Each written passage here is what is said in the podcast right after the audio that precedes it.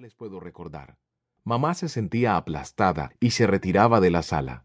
Esta dinámica entre ellos fue mi forma de vida desde la niñez hasta los años de adolescencia. En la adolescencia oí el Evangelio, que Dios me amaba. Él tenía un plan para mi vida, y yo necesitaba pedirle perdón por mis pecados para recibir a Cristo en mi corazón y experimentar la vida eterna.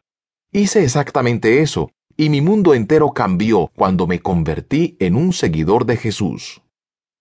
Después de graduarme en la escuela militar, me inscribí en la Wheaton College porque creía que Dios me estaba llamando al ministerio.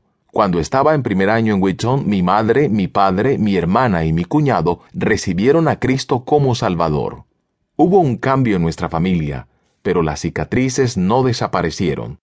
Mamá y papá ahora están en el cielo y le agradezco a Dios por su salvación eterna.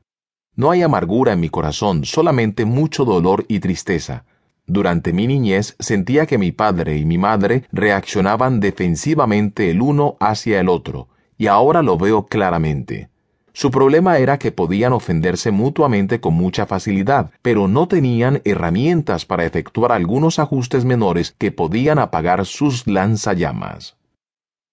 Mientras estaba en Wheaton conocí a una chica impulsiva que llevaba luz a cada lugar donde entraba.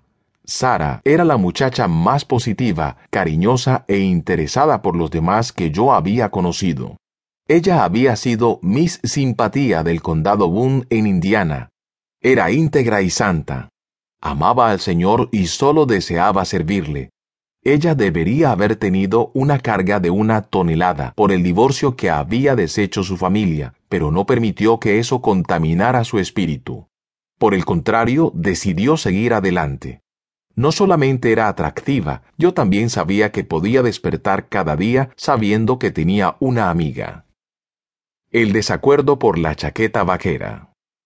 Le propuse matrimonio a Sara cuando todavía estábamos en la universidad, y dijo que sí. Cuando aún estábamos comprometidos, tuvimos un indicio de cómo esposos y esposas pueden entrar en una discusión prácticamente por nada.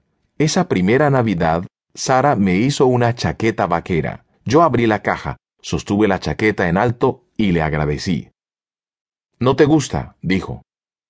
La miré perplejo y le respondí. ¿De veras que sí me gusta? Insistente respondió. No, no te gusta.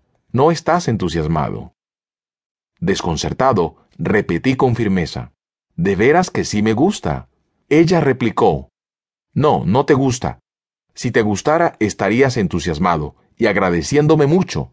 En mi familia decimos, Oh, qué bueno. Justo lo que quería. Hay entusiasmo. La Navidad es un tiempo súper especial y lo demostramos. Esa fue nuestra introducción a la forma en que Sara y Emerson reaccionan ante los regalos. Sara le agradece a la gente una docena de veces cuando algo la impacta profundamente. Como yo no le agradecí efusivamente, supuso que yo estaba siendo cortés, pero que apenas podía esperar para dejar la chaqueta en un centro de colectas del Ejército de Salvación. Estaba segura de que yo no valoraba lo que ella había hecho y que no sabía apreciarla. En cuanto a mí, me sentía juzgado por no ser y actuar de cierta manera. Sentía como si yo fuera inaceptable, Toda esa escena de la chaqueta me tomó totalmente por sorpresa. Sara y yo descubrimos que los que se casan tendrán que pasar por muchos aprietos. Primera de Corintios 7:28. Durante ese episodio, aunque ninguno de los dos lo discernía claramente entonces, Sara no se sentía amada y yo no me sentía respetado. Yo sabía que Sara me amaba, pero ella, por otro lado, había comenzado a preguntarse si yo sentía por ella lo que ella sentía por mí. Al mismo tiempo, cuando ella reaccionó ante mi respuesta indiferente al recibir la chaqueta, sentí que en realidad yo no le agradaba. Sin embargo, aunque no lo expresamos así, la idea de no sentirnos amados ni respetados ya había comenzado a aflorar en nuestro interior. Nos casamos en 1973, mientras yo terminaba mi maestría en comunicación en la Wheaton Graduate School. De allí nos fuimos a Iowa a trabajar en el ministerio y completé una maestría en divinidad en el seminario Dubuque. En Iowa, junto con otro pastor, iniciamos un centro cristiano de consejería. Durante ese tiempo comencé a estudiar seriamente las diferencias entre